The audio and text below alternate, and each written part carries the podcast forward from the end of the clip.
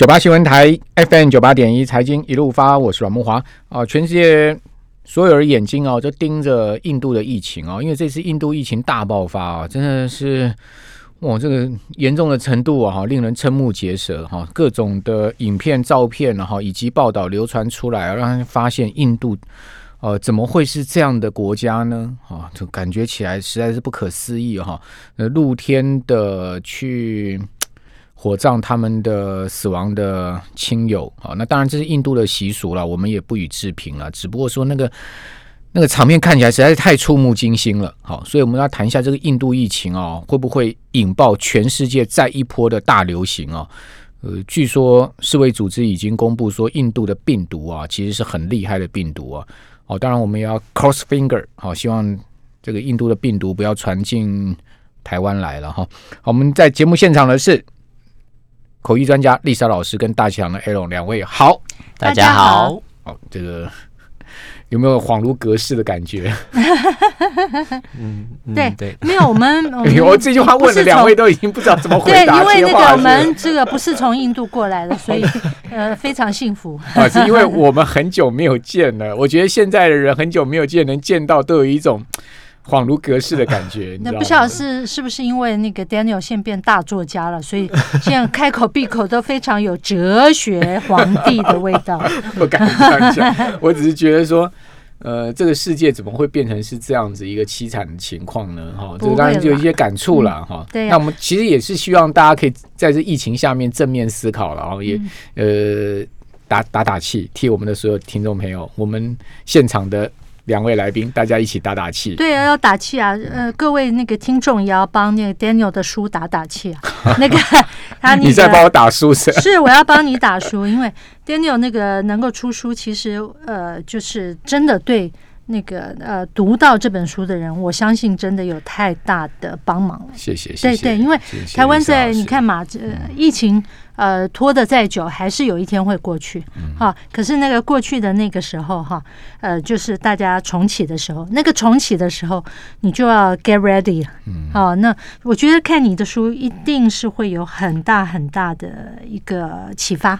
为什么这样讲呢？因为 Daniel。其实，在呃之前是有在美国工作的经验。我觉得台湾现在最缺乏就是一个国际的一个经验。所以你看那个价值观又没有办法提升，因为就是这样子。所以我觉得你的出书是真的是非常好的时候，那个就是时点抓的太好了。能能让丽莎老师呃这个呃这样讲，我实在是太太。太感动了，而且感觉 这个真的，丽莎老师非常谢谢你这样说。不不敢当，因为呃，大家也知道嘛，其实经过这个疫情，其实 Daniel 的一些来宾哈，也都是严选的。你知道哈，就包括一些呃谈股市的一些专家，我觉得真的是，尤其最近有一些啊什么出事的人啊 或者什么，那其实你这边真的是精英的汇聚。好，那呃，丽莎老师，你对这次台湾的本土疫情的爆发，你有什么样的看法呢？或者说你有什么感受呢？我觉得哈，就是。呃，大家都用这句话哈，就是讲股市。可是我用这句话来形容台湾的疫情还有政治，嗯，就是当那个退潮的时候，就可以看出哪些人没穿裤子。嗯嗯，这一次是真的要把一些坏呃坏蛋洗出来。嗯，我觉得真的是可以。所所谓的坏蛋写出来是什么意思？哎，也就是是哪些人因为政治的那个理由哈。个人的利益，嗯然后造成这个疫情的这种嗯过程，它的那个持续，嗯啊，那这些其实要就责的。可是我觉得这也挺难的。没有没有没有，只只要老百姓自己知道就行了。嗯，OK。而且现在以台湾老百姓来讲，我觉得老百姓本来就比政府还。呃，超前部署很多，嗯，好，那那个就像疫情那个再度过来的时候，你看那个街上人就少很多，大家自己有很强的 sense，这这个对内需影响很大，当然，当然，因为那天陈时中讲说，不排除进入到第三阶段，就造成股市当日哈盘中一度暴跌，但我们不能讲说这个是完全归咎在陈时中这句话上面哈，但是为什么不能？好，OK，好，对，但但我觉，因为股票市场下，股市会下跌或上涨的背景因素很多啦。哦，我们也没有办法完全归归因于单一因素，但是呢，疫情它会是呃这一波股市下杀的其中一个原因，我想所有人都不会否认的哈。那当然，因为陈松在呃这个盘中讲了说，这个不排除进入到第三阶段，因为第三阶段。确实，那个对经济会有影响哦，尤其第四阶段那个影响更大哦。哦，第四阶段就是等于说封城了啊，那个对于经济影响很大，那个这确实震动人心了。是啊，可是他第二天他就做一个反向操作啊，第二天他就说啊，我们找到了某案跟某案的关联。对对对，他说啊，可能没有那么严重，因为我们已经大概可以找出源头。对不对？所以就是看他要怎么讲嘛。对，基本上我觉得他可能是发现股市。大跌压力很大，所以说他可能就马上要改口。我觉得这个有有一有有这样的味道了哈。当然，这个事情只有他自己心知肚明了哈。对，好，那不管怎么讲，嗯，那个艾荣，你觉得这种疫情从你这个年轻人的角度你怎么看呢？我很多同学都很担心啊，因为他们很多是租屋族，他们就说如果真的第三阶段开始的话，他们连吃饭都有问题。就连外送都没有了，因为餐厅不能开嘛，就是不能营业，因为非必要不能外出。对啊，所以他们就是想说，要不要？第四阶段是非呃非必要不能外出，第四阶段是不能外出，然后第三阶段是什么？五人以上的聚会场所都要关闭嘛，所以就连餐厅都不能开。是，他说连外送外带都不行，他就想说很烦恼，然后就在讲说要去抢泡面，就泡面抢不到，因为一下班大家都去抢泡面了。对，然后他还有一些同学，其实他们的公司早就分流嘛，早就分流，就是在这一次大爆发之前，就是有些主管就看好像情况有点不太对，就已经开始在分流了。嗯，因为那时候包括桃园开始出现一些案例的时候，有些住桃园的同事就已经说要在家里办公就好，不要进公司这样。对啊，那因为过去疫情都讲说年轻人比较无感啊，哦，那确实年轻人比较无感吗？没有吧，很多地方都不能去嘞。现在去电影院都很紧张哎，年轻人的玩乐的场所都不太能去啦。对啊，要去都现在各种像 KTV 也是嘛，已经关了。嗯嗯，对啊，然后不会，这一代的年轻人很有希望，因为呃，这一代年轻人刚好碰到这个 virus，碰到疫情哦，那么是最大的考验。他们如果能够呃，就是生存下来啊，这他们会很有用，在未来。好，那印度的疫情现在目前。情况如何呢？因为他们就是怕，就刚刚讲，其实他们最怕就是因为影响到经济，所以其实莫迪是一直从头到尾都是很不想要做任何管制的。嗯，所以他就因为他的这个态度，所以就变成有很多对，所以他就是那个时候也包括他为了选举就继续做那些造势的场合嘛，所以就一堆人没戴口罩，然后冲上街头，然后很疯狂的聚集在一起，他都是放任这些情况发生嘛，所以就变成。政府很放松，老百姓也很放松，就大家都很放松，就疫情就大爆发。然后他们人口又这么多，所以会突变，就是因为他们人口基数太多了，那个病毒这样传来传去，总是会突变的嘛。他就提供了一个最好的。变种的温床，然后一突变之后就大规模的扩散出去。然后那时候新闻也有在报，就是他们前一阵子还正有一个什么宗教活动嘛，大家一起去恒河里面洗澡，对，就大恒河里面大洗澡啊、漱口什么的，大家聚集在里面很开心，觉得什么神明会保佑他们这样。所以后来就变成传出去之后，就大家都一发不可收拾嘛。而且重点，他们的那个疫苗接种率非常非常的低，嗯，才两趴吧。可印度是疫苗最大的生产国，然后他们都把那疫苗卖到外面去，要赚钱。自己国家都没有留下来用，这样对啊，所以就是疫苗施打才百分之二，然后你看十几亿的人口，然后还有很多是没有被对没有被官方统计到的黑数，根本就不在他们的统计名册里面。大家都知道印度最糟糕的种姓制度的那个贱民嘛，听说这一次就是因为高种姓的人大流行，所以整个数据才爆出来。因为之前那些呃所谓的贱民，他们都是没有，他们得病了根本没有人 care，也不需要去统计的。对，不过陆续他。他们的那个呃尸体就从那个各种那个小河、大河这样，啊，空拍机都拍到那个岸边，都是一堆尸体打在那个岸上，就这样丢的。嗯，对。好，那呃，印度的这个疫情要如何收场呢？因为我的瑜伽老师啊是印度人呢，哦，然后呢，大概两个礼拜前，他我我下课他就来跟我讲说，他他不教了。我说为什么不教？他说跟我讲说他要去 UK，还要再去印度，还要回印度。我听了就很惊讶。我说你的 family 在印度吗？他说没有。他说我的太太跟孩子都在台湾。嗯，那我说你干嘛回去？他说因为他有一些事情要去处理。嗯，那他也没有讲的很清楚，他要回印度去哦，所以他就不教课了。嗯，他真的跑回印度去了。那我，然后我就问他说为什么印度疫情会这么严重？他就直接讲了，因为选举的关系，哦，因为呃，印度从二月份开始那个五邦的选举啊，五个邦的选举，因为其中四个邦其实并不是在执政党的这个控制之下，对，哦，就是说现在莫莫莫迪嘛，你刚刚讲他是印度人民党嘛，啊，并不在印度人民党的控制下，所以这次莫迪就很想要把这呃这四个邦的这个执政权拿回来，说他就大肆选举。那我我印度老师就讲说，就是因为选举，他他印度人是这样讲哦，这个都不是我讲，是印度人说他们有些地方政府其实想要封城的，可是莫迪不准，就等于中央政府不准他封城，对啊，他要继续办活动，政治相关的这种不同的立场，所以就搞到这样子这个样子。对啊，所以真的引以为戒了啊，这个 那都是这些搞政治的人。啊，他如果是好人，那个国家还有点希望；那个 二是个坏蛋的话，真的就是好。那印度印度的疫情啊这么严重啊，到底要怎么收场啊？那以及会不会传到其他世界、其他国家？我们这边先休息一下，等下回到节目现场。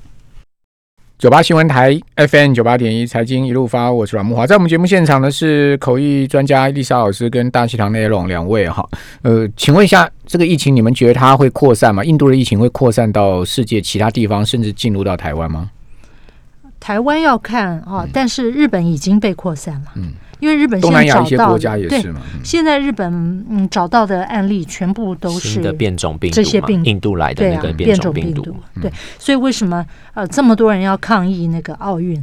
希望他们真的不要办了。嗯。啊，其实那个 日本人也很很辛苦了啊，因为是那个政客们坚持要办。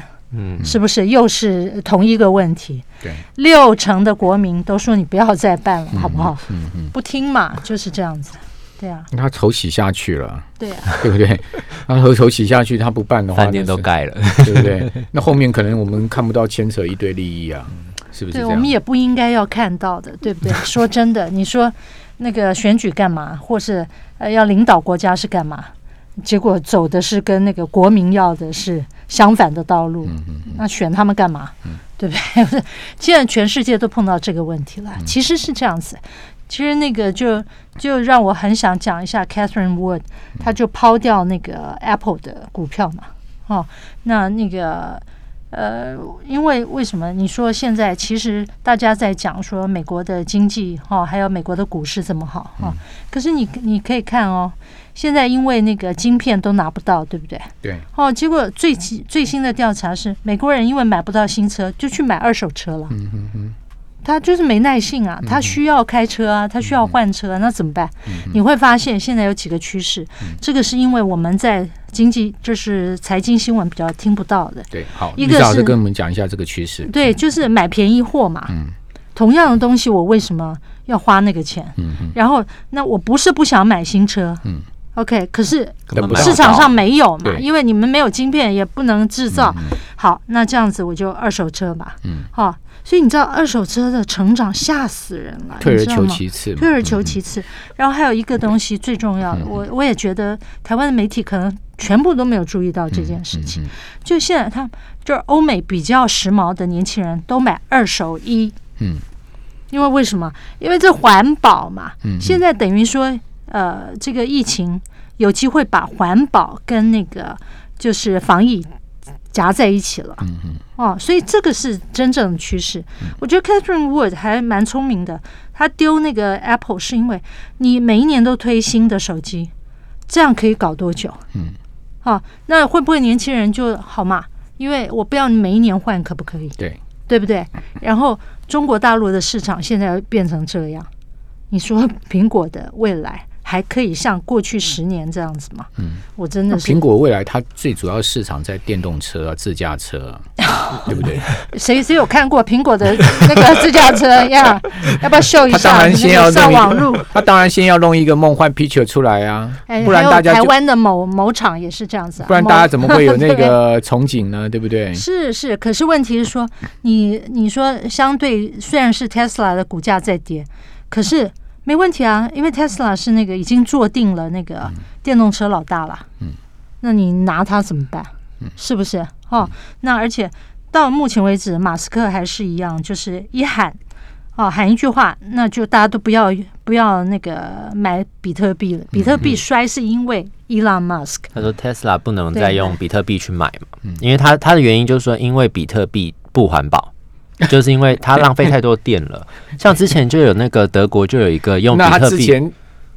特斯拉去买比特币，投资比特币，这又怎么回事？因为中间真的没想到，等于中间，因为之前有一个德国的，他是因为比特币致富的那种投资客，他后来就把比特币换成现金，欧元是一百多万，大概三千多万台币吧，他就捐给德国的绿党，这是德国史上政治现金最高的金额。他献给绿党原因就是说，希望绿党到时候就他妈的，你说对啊，你你你说你说德国史上政治现金最高是多少？三千多万台币啊，这么少，一百多万，对，因为他们是小额，小额，他们都是我自己一个人小额，他没有那种，你不能用那个，他是个人户啦，你要用个人户去算，你不能用那个，对，他是个人户，这样他就投给他之后，他跟绿党讲好说，我投资你们这笔现金是希望你们到时候选上之后，以完全禁掉比特币，因为比特币挖矿太耗电。他这个人又是因为比特币致富的，他就直接说，他就是因为那个时候他知道这是一个投机。他说这是一个投机事业，他是来救赎的吗？对，有点像这个意思。是 OK，好，因为那个 这一点哦，妙嘞，对，非常妙。因为你说伊朗可能也是因为听到德国这个，因为这个在国际间哦是很大的一个政治事件。绿党哎，因为啊，你知道那个梅克尔下台以后，其实他没有继任者，对。哦，因为他党也选不上了，所以这个是几十年来欧洲的绿党。第一次有机会可以变成德国第一大党，嗯，做首相哎，做总理哈，这样子，确定吗？呃，最有希望是他们，因为其实也跟这一笔很大的这个现金有关，嗯，但是也三千多万怎么会很大一笔？没有没有，就是对绿党来讲是有史以来最大的了，因为他们不是一个传统的政党嘛，绿党嘛，就走环保的嘛。那呃不，我不没有说台湾，台湾的绿。那个一点都不是绿的嘛？对啊，好怪。好，没有回来，回来，这个实在是啊，扯远了。但是你知道，可能是伊朗也是看到这个消息，因为你知道，比特币在疯的时候，其实大家没有太过去想。这件事情有啊，我有想到啊，因为你知道比特币最大的挖矿站在哪里？在北极耶，在俄罗斯境内的北极圈，才够冷啊，要够冷，它不需要那个冷气啊。没错，你也可以说空调。你知道吗？为什么伊朗马斯克是一个很重要的一个呃当代的人物？因为他不怕告诉你说，哦，之前他就做错啊，或者说那个捐钱的那个呃，嗯，他们的投资家也是啊，我之前就搞错了，我捐给绿党，我就跟你讲好了，你们上台的时候，你要禁掉，要给我禁掉那个比特币这样子，对啊，所以这个一一点都不奇怪，这个就是未来。那伊朗他到这个周六夜去讲那个 talk show。他到底讲了些什么？为什么会造成那个狗狗币大跌？因为那个主持人，因为他们而且他讲说他自己有雅斯伯格，跟科比一样啊。那个是前面的那个开场白，他就讲说他自己雅斯伯格。其实大家在看那个影片的时候，就会觉得他真的讲话的时候有一点看起来奇怪奇怪的这样子，就是不是在攻击雅斯伯格这人，只是你看他讲话的形象，会觉得他好像有一点真的有一点坐不住这样子。然后他那时候就讲说他有雅斯伯格症，然后他讲狗狗币那个，其实是在中间那个环节，就是他们中间有一个那。种周六现场都有一个类似搞笑恶搞新闻的桥段，然后那个主播就问他，就说：“所以你现在觉得狗狗币是不是一场骗局？”这样，他就说：“哦，对啦，狗狗币就一场骗局，它就是一个。”恶搞的东西，其实狗狗币本来的出现，真的就是恶搞，它就是网络的那种网友社群，他们就创造一种新的，就看现在虚拟货币这么夯，他们其实本来是要搞笑嘲讽这件事情，所以创了一个狗狗币。然后马斯克那个时候是因为他记得 GameStop 那个时候，不是一堆乡民要冲康现在存在这些什么金融机构啦，或者是号称在观察虚拟货币投资的这些。公正组织号称啦，他们就要取笑他们，就大大量的去买狗狗币。然后马斯克也在那个时候说他要大买狗狗币，然后他甚至还在网络上推特上问大家说，大家觉得用狗狗币来买特斯拉车好不好啊？什么这样？所以狗狗币就大涨。然后就他一讲完这个事情之后，狗狗币就大跌。然后而且狗狗币现在的更大的意义就是它是比较像是社群上面网友之间互相调侃的一种货币。它因为狗狗币还衍生出另外两种币值，一个叫柴犬币，一个叫秋田犬币，就是据说是现在是这个虚拟货币圈的这个三犬系三巨头这样。问题是这些虚拟货币、这些数位货币啊，这个加密货币了哈，到底它有什么价值呢？而且你去看它白皮书，它跟那个比特币很不一样，他们几乎没有在讲说他们要怎么样维持那个流量跟价值。然后他也没有讲的很清楚，说它中间的交易计算程序是什么。对，但是就是很多人只是觉得好玩。嗯，其实对现在那群在操控这些货币的年轻人来说，就是投机跟好玩。嗯，他其实背后没有真正的价值，他就是觉得我现在就是有一个很可爱的货币，我就是想要买，然后我就要凑热闹这样。可是这现在就是二十五岁以下的年轻人的价值观就是这样，在欧美，在美国。啊，甚至全世界，因为其他们并不是在乎钱呢，嗯，他们在乎的是，比方说社会运动，或者是说我们该做什么，或者说那个呼朋引伴，或者一起来这种 social connecting，对对，就是 GameStop 是一样的状况。你那个 Reddit 的那个，或者像 Robinhood 的那种，嗯，那种网站或什么，就他才不管你呢，他们。现在年轻人二十五岁以下年轻人的价值观跟我们这一代很不一样，真的是不一样。所以大家真的不要用过去的经验去判断未来的事情，那不会成功的。所以爸爸不了解儿子很正常嘛？很正常。如果了解的话，就奇怪了，你知道吗？是这样子。好，怪不得我都不太了解我儿子。那你是正常的，恭喜。好，非常谢谢丽莎老师跟艾荣来到我们节目现场，谢谢两位。